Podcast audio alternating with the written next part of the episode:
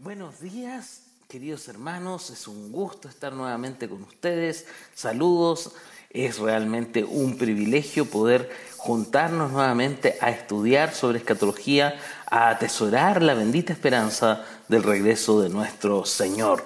Como adelantamos la semana anterior, vamos a comenzar con una serie de estudios sobre el capítulo 24 y 25 de Mateo. Capítulo que ha traído una gran cantidad de polémica y debate y mala interpretación y que lamentablemente, sobre todo en los últimos años, ha sido mal interpretado. Ya entonces como existe demasiada información en las redes, en YouTube, videos de algunos pastores que se les llama ahora de referencia, de, por ejemplo el movimiento neocalvinista, que niega el rapto pretribulacional, creo que es importante poder analizar estos dos capítulos de la Biblia en detalle y por eso vamos a hacer una serie de estudios explicando los capítulos 24 y 25 de Mateo.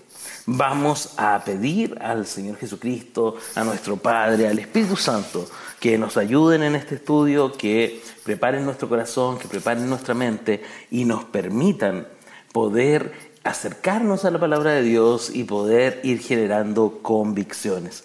Así que vamos a orar para que eh, el Espíritu Santo pueda hacer la obra en nuestra vida y lo que el Padre nos quería enseñar a través del Hijo en estos dos capítulos sea eh, parte integral de lo que nosotros vamos generando como convicción a través de la palabra de Dios. Vamos a orar.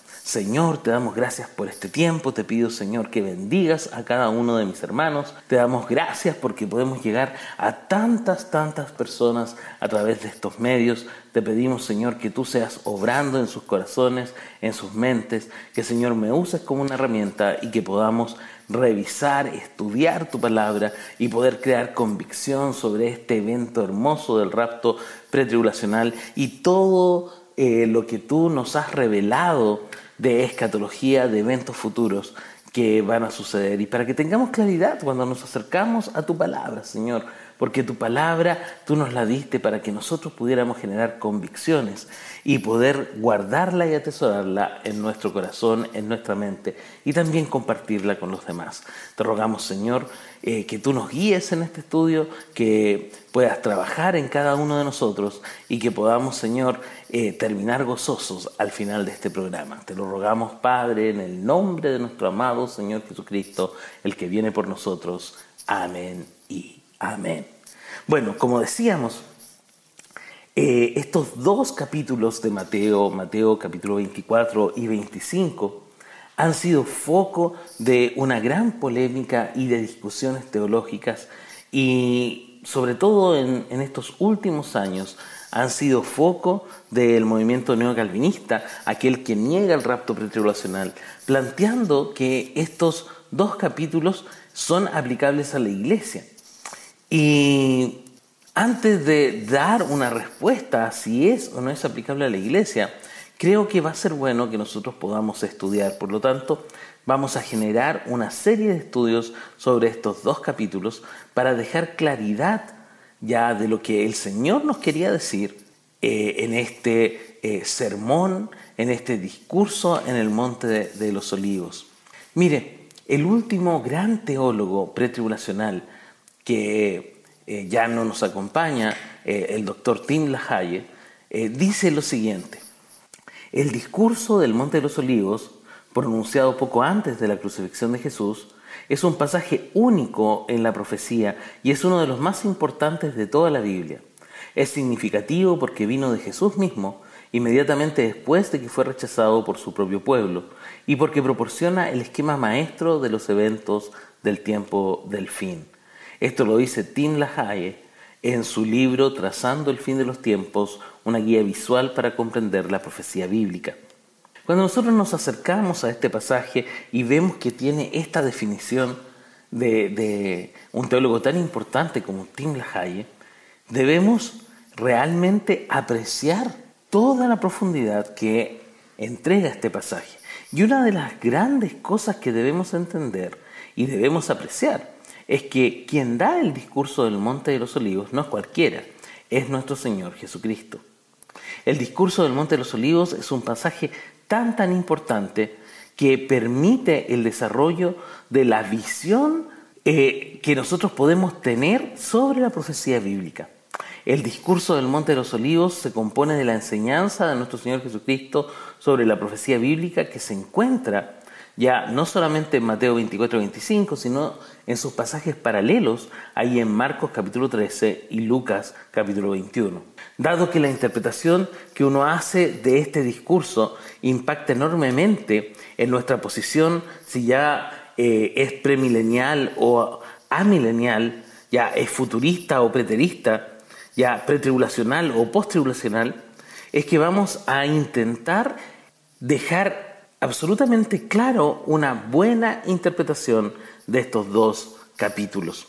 Porque de la manera en que usted se acerca a ellos, de la manera en que usted se lo entienda, va a poder tomar una posición. Yo sé que aquellos que estamos escuchando tenemos una posición premilenial y pretribulacional, pero con todos los ataques que tiene eh, nuestra posición, sobre todo por el movimiento neocalvinista que ha bombardeado de libros, de videos en YouTube, de información en Internet, eh, durante todo este tiempo, durante por lo menos los últimos 10 años de manera continua, ha, ha puesto su posición en boga, muchos cristianos se han visto confundidos. Por lo tanto, es muy, muy importante que nosotros podamos tener una posición clara y para eso vamos a hacer una serie de estudios para estudiar en extenso estos dos capítulos. Algo importante, y como este es eh, el comienzo de esta serie, es poder tener un marco contextual del discurso del Señor Jesucristo ahí en el Monte de los Olivos. El escenario, como nosotros podemos ver, eh, del discurso propiamente tal fue en el Monte de los Olivos. El Monte de los Olivos queda eh, al frente de Jerusalén, al frente del templo. Ya uno desde el Monte de los Olivos puede mirar el templo y puede mirar Jerusalén. Ya eh, es una distancia muy pequeña, pero la altura permite ver perfectamente la ciudad y poder ver el templo desde cualquier lugar y sobre todo desde el, huerto ahí que estaba en el Monte de los Olivos. Pero cuando nosotros nos acercamos a este marco contextual, debemos dejar algunas cosas claras. Yo sé que algunas cosas eh, se entienden sin necesidad de que nosotros las nombremos, pero primero es el escenario. Donde se realizó, bueno, ya lo dijimos, ahí en el Monte de los Olivos. Quien realizó este discurso lo hizo nuestro Señor Jesucristo, o sea, el mismo que iba a morir en la cruz del Calvario, el mismo que un par de capítulos atrás había realizado su entrada triunfal a Jerusalén. Entonces, debemos eh, buscar en el relato de Mateo cuál es el contexto en el que se da este, estos capítulos, en que se da este discurso. Ya los eventos anteriores eh, los podemos encontrar en el mismo libro de Mateo. Si nosotros vamos hacia atrás, vamos a encontrar que Cristo se había presentado a la nación judía como su Mesías, pero ellos lo rechazaron.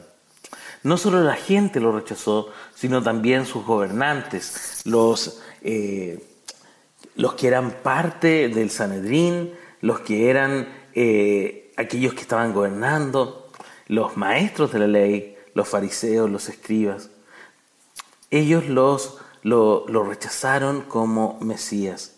Por lo tanto, Jesús reprende y expone su hipocresía e incredulidad eh, en los capítulos 22 y 23. Pero si vamos más atrás en el 21, podemos encontrar que parte con la entrada triunfal en Jerusalén.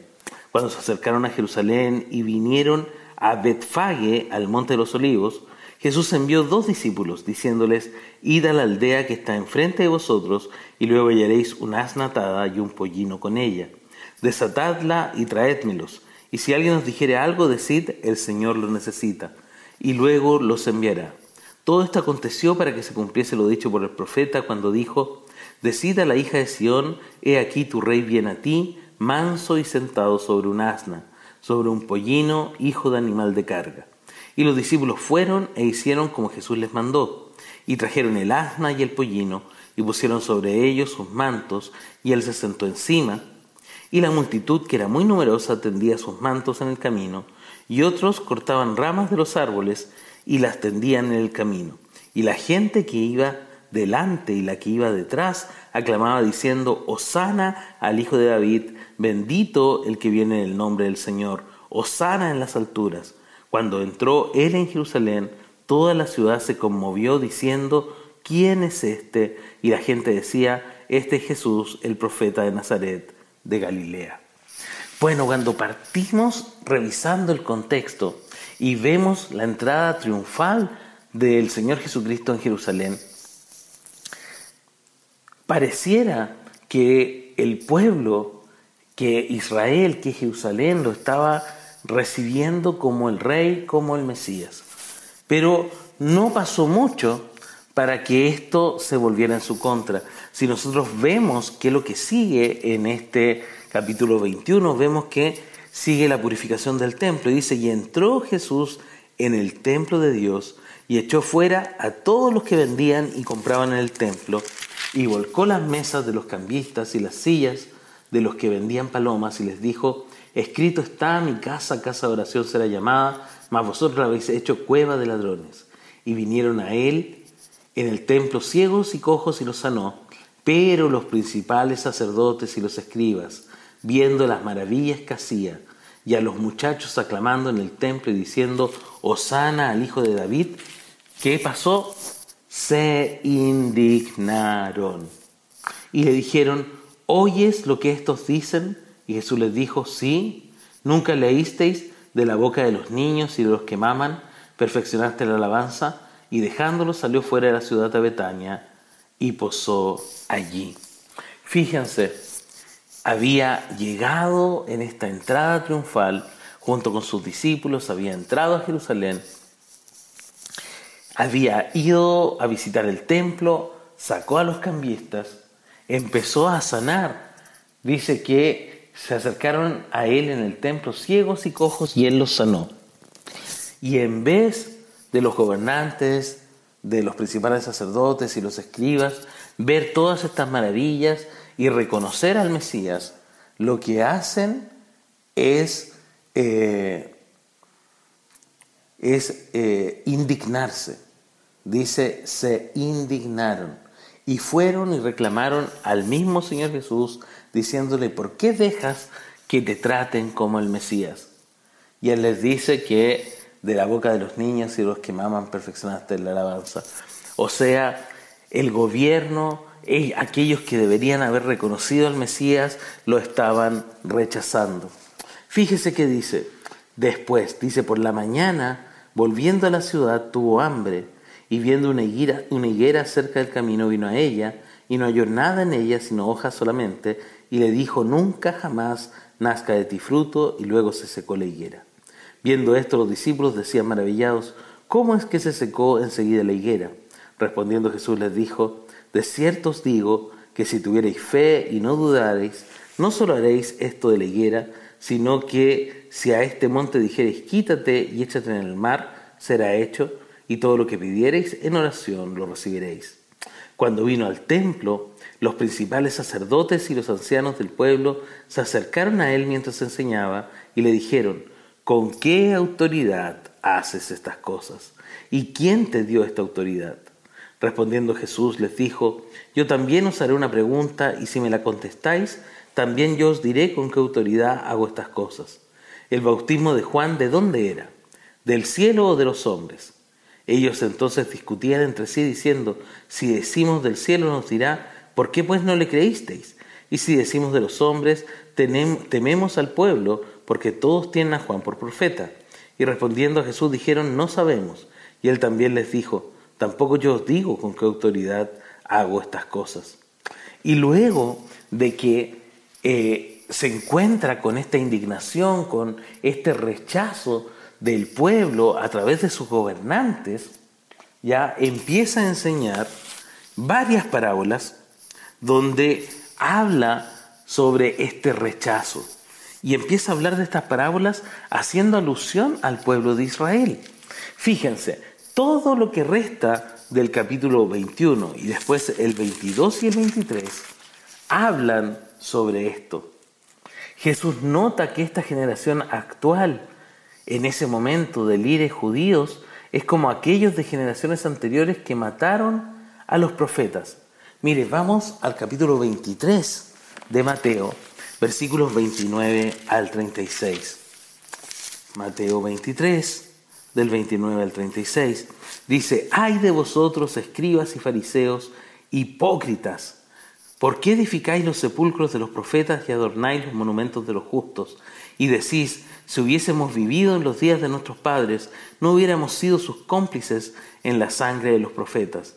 Así que dais testimonio contra vosotros mismos de que sois hijos de aquellos que mataron a los profetas. Vosotros también llenad la medida de vuestros padres, serpientes, generación de víboras, ¿cómo escaparéis de la condenación del infierno? Por tanto, he aquí yo os envío profetas y sabios y escribas, y de ellos a unos mataréis y crucificaréis, y a otros azotaréis en vuestras sinagogas, y perseguiréis de ciudad en ciudad para que venga sobre vosotros toda la sangre justa que se ha derramado sobre la tierra, desde la sangre de Abel el justo hasta la sangre de Zacarías, hijo de Berequías, a quien matasteis entre el templo y el altar. De cierto os digo que todo esto vendrá sobre esta generación. ¿Qué va a venir sobre esta generación? ¿Qué cosas? La maldición del juicio que vendrá sobre el pueblo judío a través del ejército romano en el año 70 después de Cristo. Toda esperanza de que Israel se vuelva a Dios en arrepentimiento se ha ido. Por lo tanto, el rey no tiene más alternativa que rechazar a esa nación por el momento con respecto a su programa del reino. Israel estaba convencido porque estaba profetizado y se va a cumplir que el Mesías venía a instaurar un reino, un reino mundial desde Jerusalén, un reino que iba a derrocar al imperio romano, un reino que iba a permitir que los judíos gobernaran sobre la tierra. Pero al ser rechazado el Mesías, este programa, esta promesa, se extiende en el tiempo. El claro anuncio de esta decisión se ve en los versículos del Evangelio de Mateo a pesar de que el pueblo judío merecía el juicio inminente, como un padre cariñoso a punto de administrar un castigo justo, Cristo clama, Jerusalén, Jerusalén, que matas a los profetas.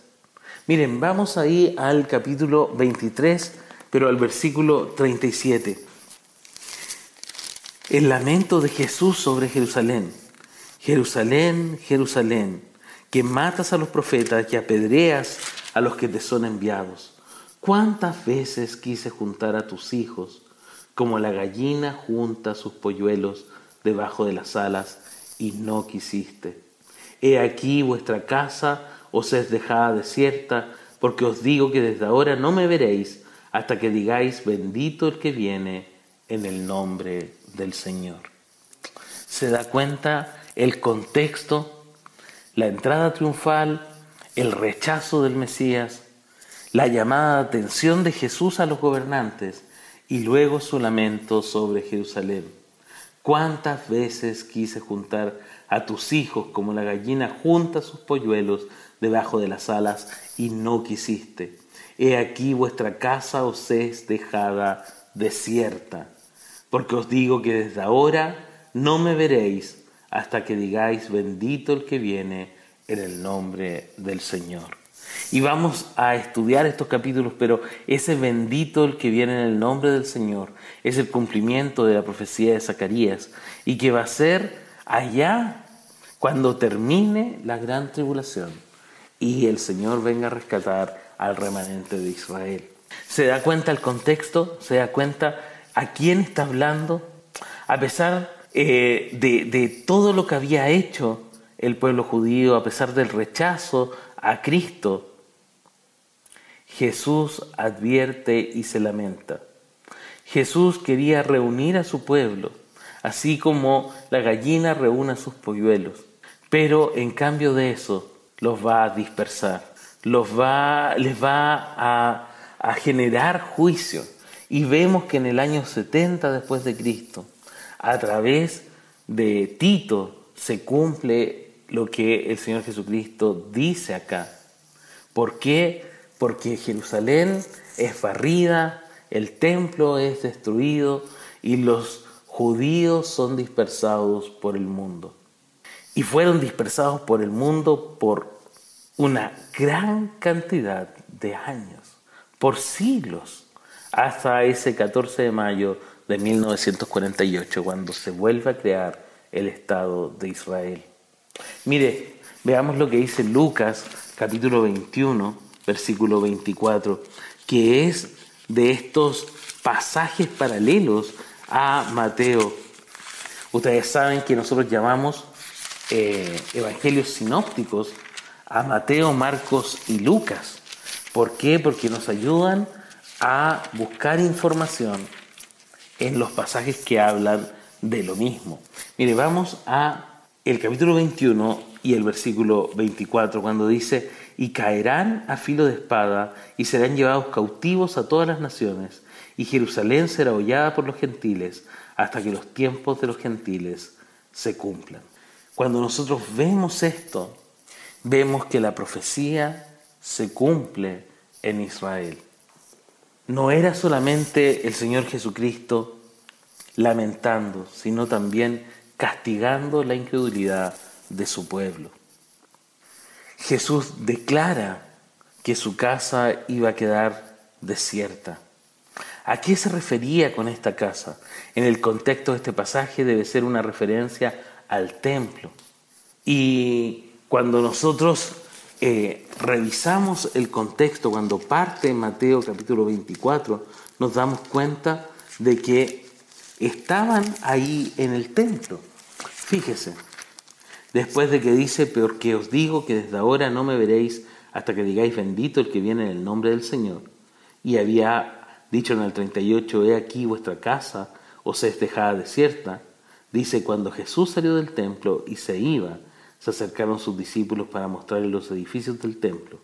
Y respondiendo él les dijo, ¿veis todo esto? De cierto os digo que no quedará aquí piedra sobre piedra que no sea derribada.